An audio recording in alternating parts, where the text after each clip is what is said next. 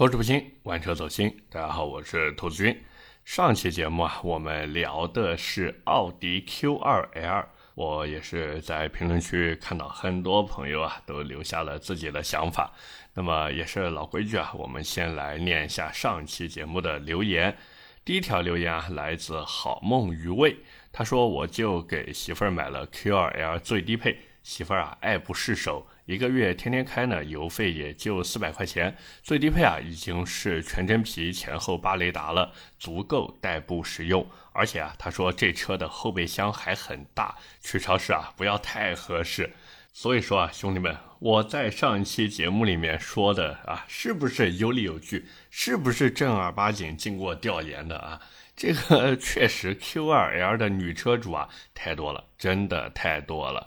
而且除了女车主多以外，他们对这车真的好评如潮。但是你如果把同样的车子给一个，比如说像我这种啊铁直男去看的话，其实 也就那样，真的也就那样。所以还是那句话，在不同的需求面前啊，这个不同的产品呢就能满足不同的客户。各位说是不是？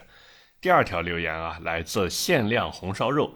他说我对象买的 Polo 还要十一万，我的天啊，盖中盖啥都没有，空间没有，内饰全塑料，就一个倒车影像，加热、通风、电子各种啥都没有，抠门的要死。这个真的可以了，只要四个圈是真的。哎呀，这个四个圈还会有假吗？对不对？这个之前对吧？就哪怕是我们说众泰 S R 七那种产品，它真的敢挂个保时捷的 logo 上去吗？它不敢的呀，对不对？像网上以前有的那个视频，对吧？什么小伙子开着 S R 七，然后换个标混进保时捷车友会那种，大家呢当一个段子去听一听就行了。真在保时捷车友会里面的人，随随便便让他拍个内饰，也就看出来了，是不是？真的不多说了，好吧？大家懂的都懂。但是不管怎么说，现在奥迪 Q 二的价格摆在这个地方，真的挺有性价比的。最后一条留言来自若秋零五零八，他说：“我觉得奥迪 Q 二还是挺好的，它跟奥迪 Q 三不是一个风格。Q 三呢，感觉太圆润了，但是奥迪 Q 二的内饰如果能换成 A 三的，那就完美了。呃，这个怎么说呢？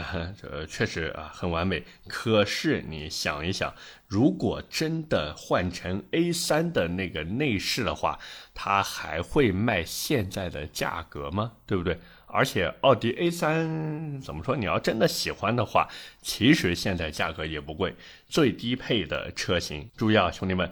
最低配的奥迪 A3 现在裸车也就十四万三左右，差不多就这个价格。那你如果是上到一个中配的话呢，这个你就会贵一点啊，差不多要裸车十七八万这个样子了。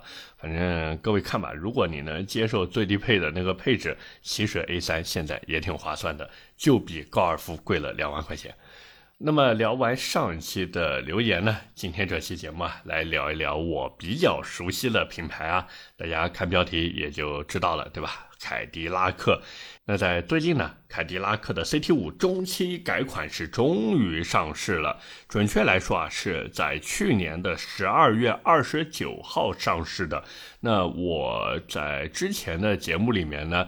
说这个车啊可能会在今年的这个三月份、三四月份的车展上面呢上市亮相，结果万万没想到，去年年底凯迪拉克亮了个大的，哎呀，真的是措手不及，真的是让我措手不及。但是这个车子热度很低。我给各位说个事情，大家就知道这车有多凉了。就是我在二十六号时候，十二月二十六号啊，写了一个关于 CT 五的视频脚本。因为大家也都知道嘛，就现在公司那边团队的内部工作也调整了有一段时间了。好，我是二十六号完稿的，结果前两天老板那边把视频拍完了，我的同事也把视频剪完了。这时候兄弟们真的不夸张。我是看完了我同事剪辑的视频以后才反应过来，不对不对，完全不对，因为全新的 CT 五上市了。哎呀，但是视频里面有很多内容讲的都是老款车型，那怎么办呢？只能赶紧调整，然后让老板又重新录了一版视频。那可能有朋友会说：“哎呀，兔子这就是你不专业了，对吧？这个新车的发布信息你都不关注的吗？”说实话，我那段时间啊一直都在关注小米的 SU7。他那个技术发布会什么的嘛。包括凯迪拉克这边可能本身他们的宣发也是有点问题这到年底了啊可能要跟这个啊相对应的服务商结结账啊，或者什么的，当然也有可能是对吧？忙着去续费这个会员 VIP 啊，这哪边的会员你们都懂，对不对？那这个反正弄得一点水花都没有，甚至我看到有的车媒直到上周，差不多是四五六号，就礼拜四、礼拜五、礼拜六，反正就这几天吧，才刚刚发布就关于中改 CT 五的相关内容。包括我在这边，我也想问一下各位，如果不是我兔子今天做这期节目，你们知道凯迪拉克 CT 五中期改款了吗？对不对？所以这车真的热度莫名其妙的低。那既然是改款了，我们也是来先聊一聊，就是新款的 CT 五到底改了哪些地方。那先从外观入手，这个车的外观部分呢，其实变化真的不大，主要呢就是前保的造型换了一套新造型，包括大灯的造型这些都换了，好不好看呢？见仁见智，反正我觉得还可以吧。凯迪拉克的车子们，对吧？现在都是用那一套设计语言，无非就是在一些细节的地方给它进行一些调整。所以你看大概的轮廓的话，还是能认得出来，这是一台 CT 五。就它不会像雅阁或者凯美瑞那个样子，哇，一下子从老款变到新款，你这不仔细看都看不出来。哇，这竟然是雅阁，竟然是凯美瑞，对不对？反正不管怎么说，我觉得这一次改款以后的外形呢，能接受啊，真的能接受。那再一个主要的变化呢，就是内饰，就比如啊，重点来了，原来的十英寸中控。加上那个很多人诟病的机械仪表，这一次终于换掉了。哎呀，喜大普奔啊！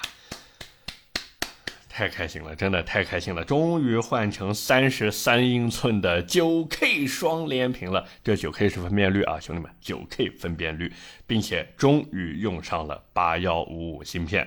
那再一个呢，就是全系标配了 L 二级的驾驶辅助系统。这个其实我觉得，对于真的买 CT 五的客户来说，可能不一定是那么的必要。那这个如果有 CT 五的车主，我相信一定有，因为我记得没错的话，之前还有 CT 五车主在我的评论区给我留过言。那各位 CT 五车主也可以来聊一聊，就是 L 二级辅助驾驶系统对你们来说到底是不是一个刚需？好吧。那再一个就是什么真皮内饰呀、矩阵式 LED 大灯呀、手机无线充电，然后还有什么一百二十六色氛围灯和 AKG 的音响，就原来是 BOSS 啊，现在换成 AKG 了，这些都是次低配才有的东西，最低配没有，而且最低配的豪华型连座椅加热都不给你了。所以这个大家都懂了吧，对吧？他呢可能也不太想卖这个最低配的车型。那至于很多人喜欢的那个四活塞 Brembo F 五零刹车套件，这个只有到了次顶配的尊贵型才有，就没有太做下放。或者这么说吧，原来是顶配独占，现在呢下放到了次顶配尊贵啊，应该这么讲。所以综合看下来呢，现在主推的配置啊也就两个，一个次低配的豪华 Pro，然后再一个呢就是顶配的铂金版。那其实啊，之前我们回头看老款 CT 五呢，主销版本也是这个样子，只不过那时候没有豪华 Pro 啊，只是叫做二八豪华。然后追求配置的，特别是那些运动性配置的客户呢，会去买二八铂金，也就是顶配。那像现在老款的 CT 五呢，还是处在一个清库存的阶段，就是它新老同堂销售，老的呢就是库存，新的呢就是新车。那假如你现在想去买老款车型呢，我也是问了一下行情，基本上优惠个七八万块钱吧，有的地方可能会给到接近九万甚至九万的一个幅度。那像我们按七八万来算的话，你买老款的二八豪华呢，就是在二十二万左右。那新款你如果想买的话，就是差不多配置。不好意思，那个最低配的豪华型不行了，你得看到豪华 Pro 版本，指导价二十九万九千七，优惠多少呢？五万左右。成交价反正就在二十五万这个样子。那可能有朋友会讲说，哎呀，现在这个价格差的好像有点大啊，那我到底是应该买新款还是买老款呢？其实我觉得怎么说呢，老款也别买，但是新款也不要急着入手，因为这个我刚才也说了，豪华 Pro 对应的就是老款的豪华型。但是相比之下呢，其实是少了一些配置的，就比如前排的座椅通风没有了。这个在外面如果自己改的话呢，差不多要大几千块钱，然后 这改出来还看店。就如果是那种专门改凯迪拉克的店，或者是你们当地比较就手艺比较不错的修理厂去改的话，可能改出来还可以。但是你如果碰到那些就比如说打野路边的或者什么不太靠谱的那种汽配城里面的店，这个可能改完以后 比较拉胯，真的比较拉胯。然后包括像什么。没系安全带的那个提醒啊，老款的豪华型呢是全车都有，但是新款的豪华 Pro 只有前排才有。不过这个感知度不高就是了，只不过我在对比配置的时候呢，就瞟到这么一点了，也是跟大家分享一下。那肯定有朋友会说，哎，不对，兔子，你这讲的不合适，因为新增的东西其实比老款要多不少。就比如那个 L 级辅助驾驶嘛，只是这个指导价比原来贵了五千，对吧？这个也能接受啊。可是你要算上这个优惠的缩水，现在新老款的实际到手价格应该差了三万左右，这个你能不能接受，是一个很关键的问题。说白了就是新款 CT 五现在的优惠幅度肯定是没有到位的。那等老款的这个库存清完以后，我估计它还是会再往下走一走这个价格，但是也别指望太多。就是老款清库存的时候，刚才我也说了嘛，有些地方能优惠到九万左右。那新款你指望一下子大跳水，把优惠搞到个什么七八万，这个难度可能有点大。就也许吧，可能到了今年的下半年，因为已经二四年了嘛，就到二四年下半年的时候，说不定啊，说不定优惠个六万左右有希望。毕竟新车把内饰换掉了嘛，很多人还是比较心动的。而且，而且，而且，注意了，兄弟们。老款车型现在已经有改装新款内饰的套件了，所以你如果真的嫌弃老款的屏幕，或者就是老款的车主，然后想要给自己一些新车的感觉的话，其实可以直接去换双联屏总成，毕竟通用嘛，对吧？基本上老款车型都可以去换新款内饰，但是千万不要现在去换啊！一个是价格比较高，我还特地问了一下。目前国内做这个配件的厂家呢很少，对外的报价这么一套是两万三左右，所以这 也没办法，对吧？货太少了，那估计过个两三年价格应该能下来不少，我猜吧，应该到时候能降到万把块这个样子。那再一个就是稳定性问题嘛。毕竟是一个新的产品，像什么吻合度之类的都不能确定。那包括我自己的 CT 六也没有装，就是这个双联屏老改新啊。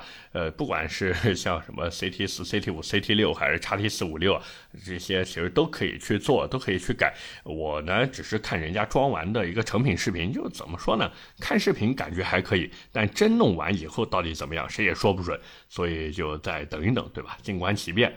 反正不管怎么说，如果你是想现在去买新款的话，我觉得价格还是有下探的空间，差不多就是你等个半年左右吧，能比现在再少花个万把两万块钱。那你如果是现在去抄底老款的话，看起来可能会比现在去买新款便宜三万块，但是那一套新的屏幕。对吧？那一套双联屏，你真的不心动吗？那一套全系标配的 L 二级辅助驾驶，这些东西你真的不想要吗？对不对？所以我是觉得，如果大家真的想买 CT 五的话，老款车型呢，算了吧，对吧？你说你这优惠掉钱，你如果真的想要新款内饰和老款造型的话，嚯，这个新内饰又干掉两万多进去，实际上也就比买新款便宜了个万把块钱，对不对？所以这么来算的话，真的老款不要去抄底，但是新款也不要急着入手。那么聊完这个价格以后呢，我们也是来聊一聊 CT 五的竞争对手啊。其实最大的竞争对手，我觉得现在就是奥迪的 A4L，因为奥迪 A4L 现在优惠太夸张了，有多夸张？十万左右，兄弟们，像主销的那个四零豪华动感，指导价不是三十四万三千八吗？成交价现在二十四万左右，这什么概念啊？就基本上差不多，我算了一下，打个六七折优惠，我天，三十三个点，就哪怕你当地的优惠没有那么高，到不了三十三，但是到个百分之二十九，就二十九个点是差不多的。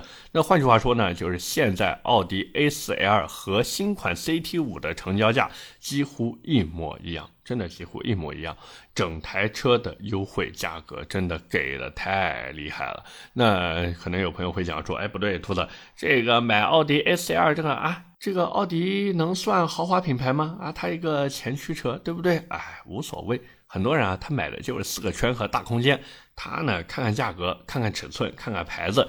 哎，就觉得嗯，真香，真的是真香。就你不要跟我谈配置啊，够用就行。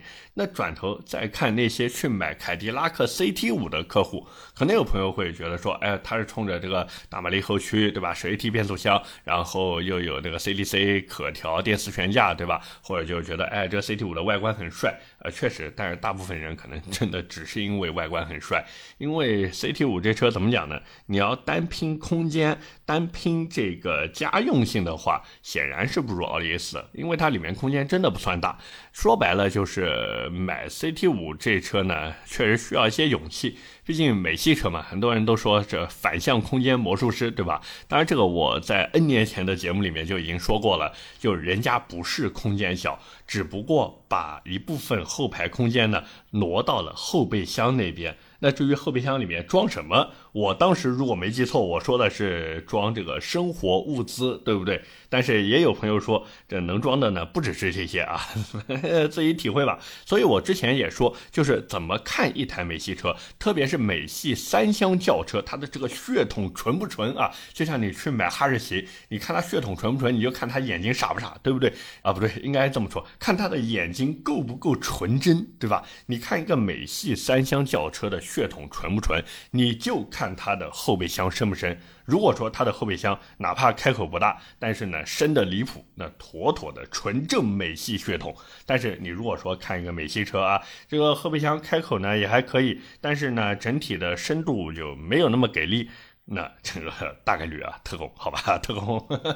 那除了这个奥迪 A4L 以外呢，其实这个理论上来说啊，我们说理论上，凯迪拉克 CT5 还有一个竞争对手，就是隔壁的沃尔沃以及捷豹的 XE L。那我们先聊沃尔沃，就是沃尔沃的 S 六零对吧？大家也都知道嘛，二线豪华品牌 B 级车之一。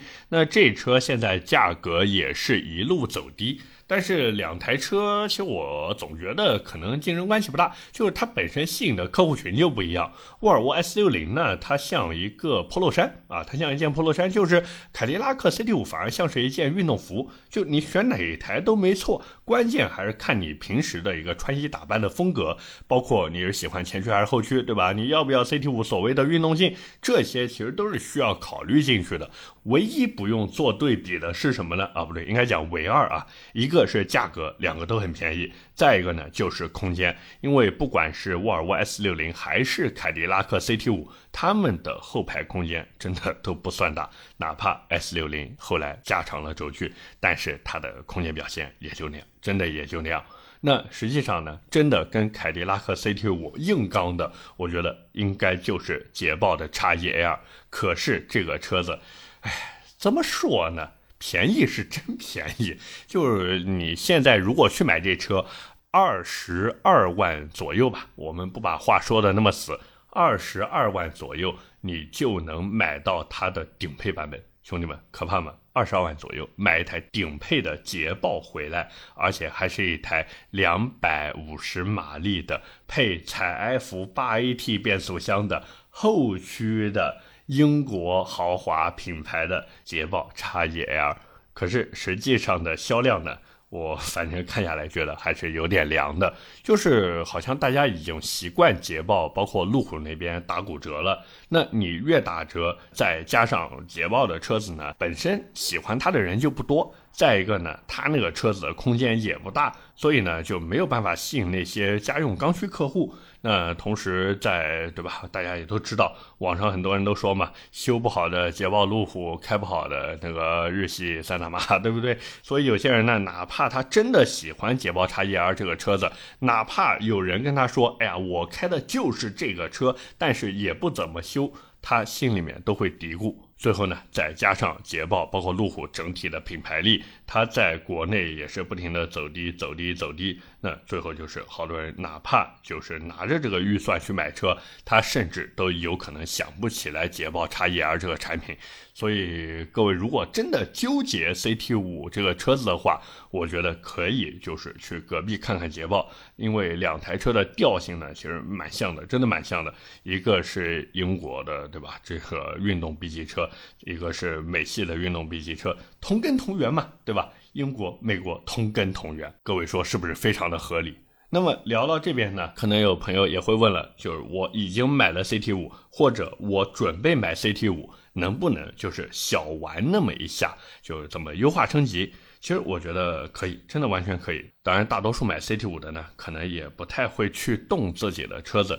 就跟大家在这边分享一下吧。这个常见的 CT 五优化升级呢，主要就是一个 V 版的包围，这个也是很多人都喜欢改的东西啊，因为很好看。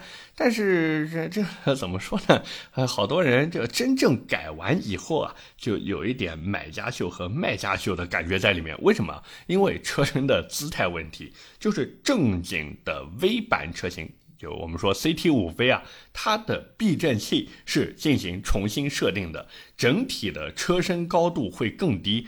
包括圈胎配置也不一样，人家 CT 五 V 就正儿八经的 CT 五 V 是有鸳鸯胎的。那所以各位如果买了车想改这个 V 版包围，就你千万别看别人在网上发的那些图啊，我今天换这 V 版包围啊，好帅啊，觉得美如画，我也要改。你改完以后就会发现根本不是那么回事儿。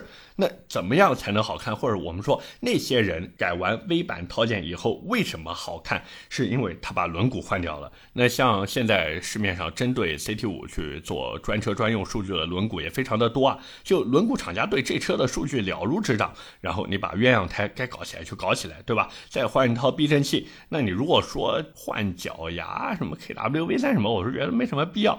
甚至我觉得，这个对于大多数日常代步的人来说，换一套艾巴赫的短弹簧足够了，这样呢就能稍微的降一降车身。那像这么改下来的话，国产的 V 版包围，我们不讲那种什么正版的，没有必要，就买国产的那种 V 版包围呢，差不多一套几千块钱。然后锻造轮毂，对吧？十九寸或者二十寸，这随你啊。我觉得十九可能小了一点，但对于很多人来说，十九真的够用了，就差不多也是几千块。然后轮胎的价格呢，和轮毂也差不多几千块钱，再算上那个艾巴赫的短弹簧，一般包安装差不多三千来块钱吧。一起弄完以后，我给各位分享一个数啊，差不多两万五左右。当然，你也可以让这改装店老板给你打打折，比如打个什么九折、八五折，对吧？你这样给弄一圈下来以后，就会发现，嗯，整个车子的观感明显不一样了。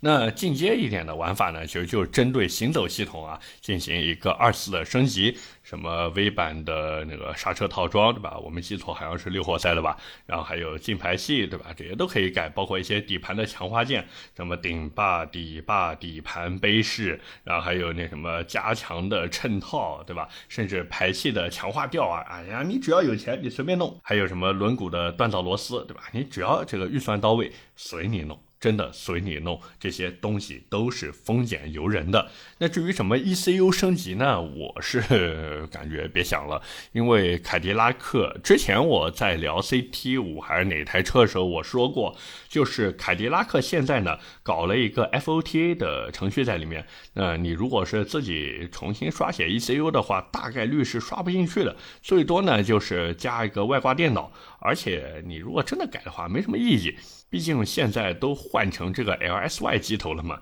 整台机头的潜力反正不是那么的高，就远不如 LTG 那么牛逼。那当然啊，最顶并且现在已经很成熟的玩法是什么呢？移植啊，真的是移植，就移植 2.7T 的那一套动力总成。这个玩法呢，现在反正很成熟，就基本上属于一个套餐出售。有多成熟啊？就成熟到类似于麦当劳做巨无霸套餐啊，就这个样子。你只要花钱，剩下的呢交给店家去解决就行了。甚至这么说吧，店家需要做的，也就是把你原车的东西拆了，再把这些新的配件给安装上去，搞定。当然，一般来说啊，就那些靠谱点的店家呢，还会建议新款的车主，就不只是现在这个中期改款以后的新款，像什么这个二三年买的、二二年买这些车主，他会建议你把变速箱也换掉，换什么呢？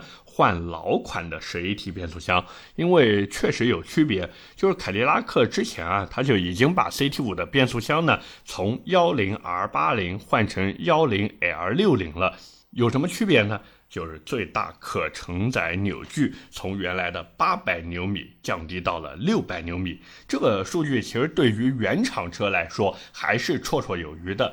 但是你换了二点七 T 发动机以后，这个变速箱理论上，我们说理论上虽然还是可以用，但是实际效果和冗余度显然是不如原来那个幺零 R 八零变速箱的。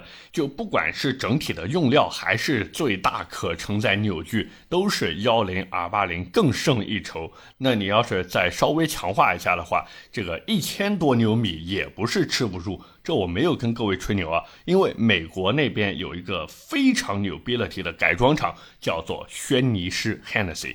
这个关注汽车改装的朋友呢，对这个牌子应该不陌生啊。他们这改出来的车就这么说吧，一千匹马力只是起步。然后之前我看他们在做那个轩尼诗版的凯雷德 V，反正用的就是原厂的幺零二八零变速箱在做强化。所以呢，你们可以不信我，但 总不能不信轩尼诗，对吧？那至于很多人担心的这个发动机钢印号的问题啊，这套产业现在已经很成熟、很成熟、很成熟、很成熟了，打的都是你原厂的发动机编号。包括很多人之前看那个某老板，对吧？没事背个手，然后穿个背心，在那边第四保时捷，说：“哎呀，这个发动机官方卖几十万，然后开不了多久就坏了啊！我这边啊，这几万块钱就给他换了。其实换的也是这种大骂鸡头，就是他拿到手的发动机一开始在钢印号那边是空的。那至于为什么空或者怎么空掉的，这个你们懂的，对不对？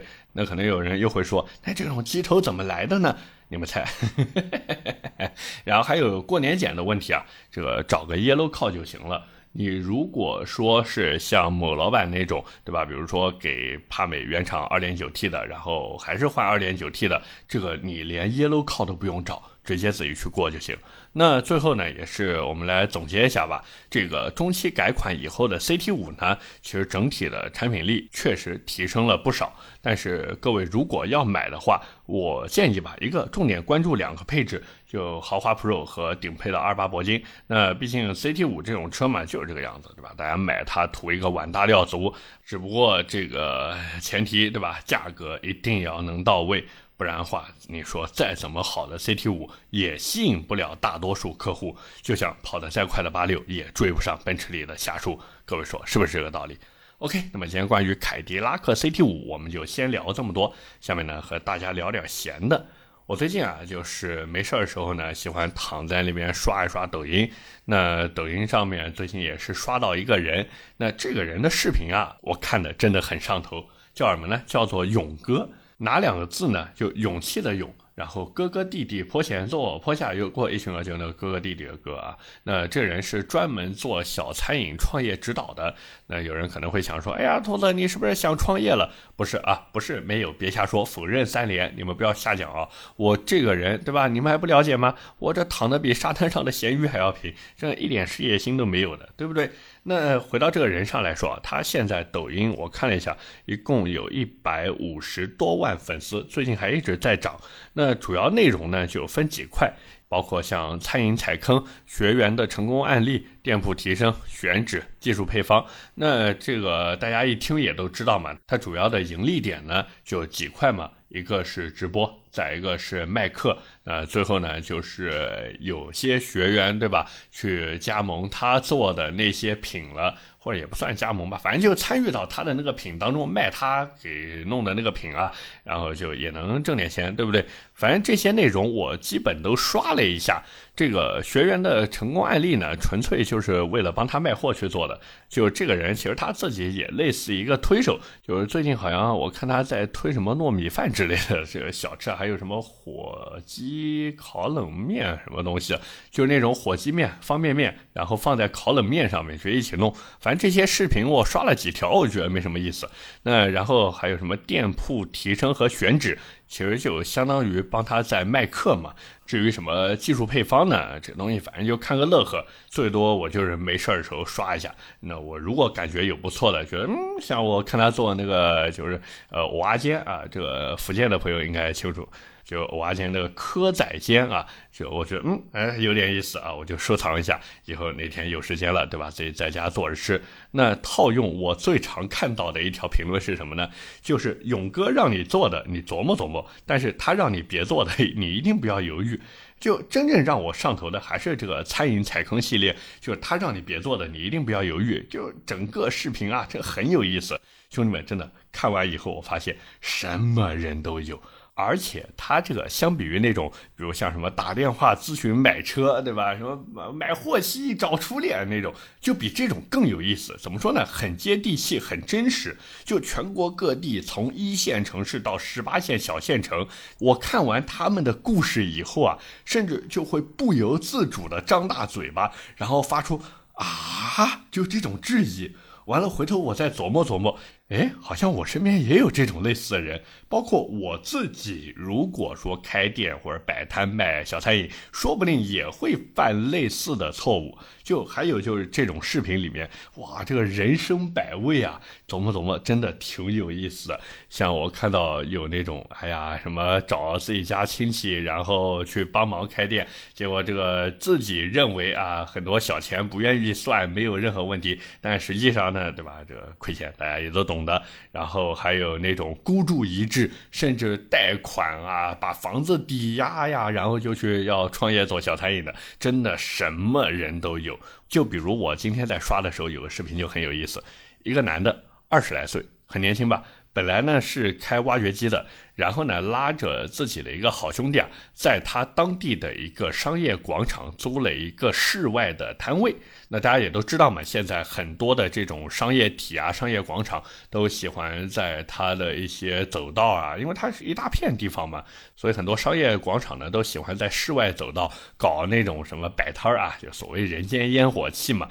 那这个人呢，就是租了一个这种室外美食街，这个或者说摊儿街吧，反正就类似于这种地方。租了一个摊子，那一开始呢是做加盟，加盟的还不是什么大牌子，就是他老家那边的一个牌子，去卖什么炸鸡、炸串、炸鱿鱼这些东西，卖的呢就很不好，于是呢他就立马和加盟的这个品牌解约了。完了，他就这个越做生意越黄，越做生意越黄，就付费嘛，大家也都懂这种人，对吧？开直播你连线让他看一看，让他帮你出个解决方案，都是要付费的。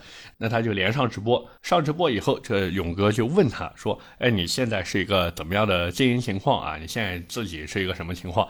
哎呀，这 我看完以后真的大跌眼镜啊！